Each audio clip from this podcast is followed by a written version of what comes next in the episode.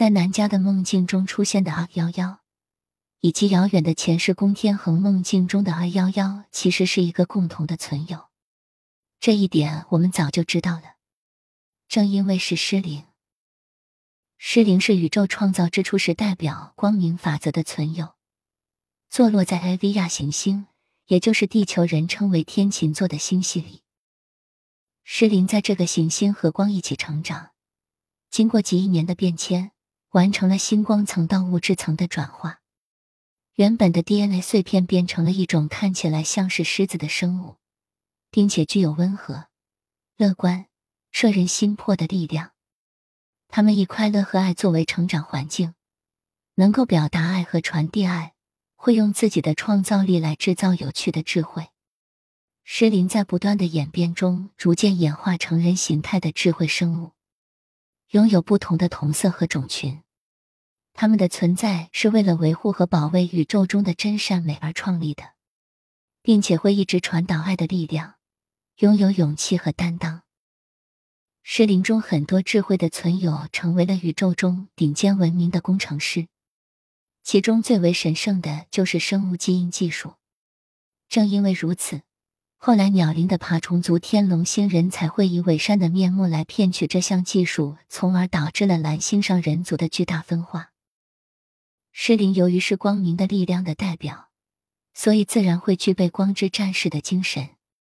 所有狮灵的后人都是这样的战士，这些战士会不顾一切的清除自己道路上的一切黑暗，不断的寻找真相，无论用多少时间。他们都不会放弃自己的使命，他们无论经历什么，都会以光为准则，去平衡世界和自我，坚持自己的本真。尽管他们拥有力量，但这些力量从来不会用来控制他人，而只是约束自己，成就自己。控制他人对失灵来说，甚至是丢脸的。他们只接受真相。他们所战斗的是一切与光明不符的抗拒之心，或是恐惧、罪恶、羞耻、批判、焦虑、质疑、轻蔑、不安、退缩等等。所以，失灵的后人看起来不会是那种软绵绵的、仅仅是温柔的白色天使，他们更像是战斗天使。在南家的个人星盘上，有着一个狮子之心。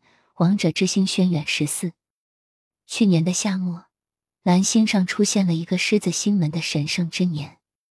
南家就是在那段时间真正的开始觉醒，他的个人频率开始不断提升，灵魂层面也开始进化，原本沉睡的 DNA 也开始被一一激活，他的自由意识已经可以从第三维度提升到第五维度，在这个过程中。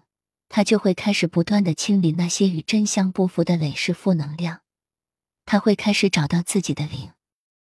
在第三维度中，人类的七个脉轮未必是全部被激活的，有的人类会通过一些灵性训练来连接这些脉轮。而在第五维度的存有是一种可以在多维度共存的存有，并且拥有十三个活跃的脉轮。其中就包括了指导灵和自我的太阳、银河和宇宙的直接连接。对南家来说，其实原本的心就是一直以守护真善美为理想。觉醒之后，这一切都得到了合理的解释。他所有的选择和决定的依据和基础都是爱。一切没有爱的事物和虚伪的关系，就会被他完全清理。看来曾经很多次被问。为什么双生中的神圣男性总是要以神圣女性的觉醒来催化？这一点不仅仅是对于所有的双生，对南家和关妍希来说，在星盘上就可以看出很多因素。关妍希的个人星盘上就有很多提示是关于南家的，所以在他们刚刚相识的时候，看来就帮南家看过合盘。而关妍希的个人本命盘中也有很多提示。比如必定会遇到南家，并且把南家的特征全部明明白白的写了个清楚。比如说，他说话的声音很柔和，给人安慰和舒缓的感受。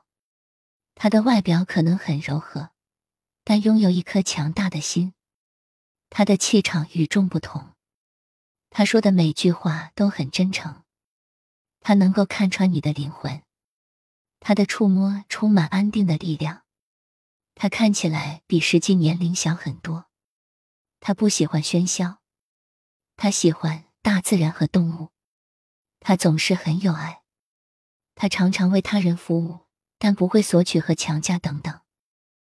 关妍希本命的爱神洛宫也有这方面的提示，所有的因素加起来，大概就可以解读出为什么神圣男性的觉醒是依托在神圣女性的前提下。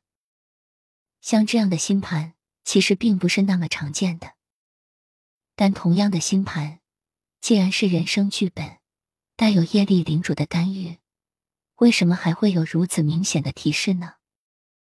这一切都是因为共有的指导灵一直存在，只是以无形的意识形态在各个方面给他们提示。泰奈曾经说过，指导灵的各种不同的状态。南家在一段时间内几乎每天只看到天使数字以及各种形式的指导灵图腾。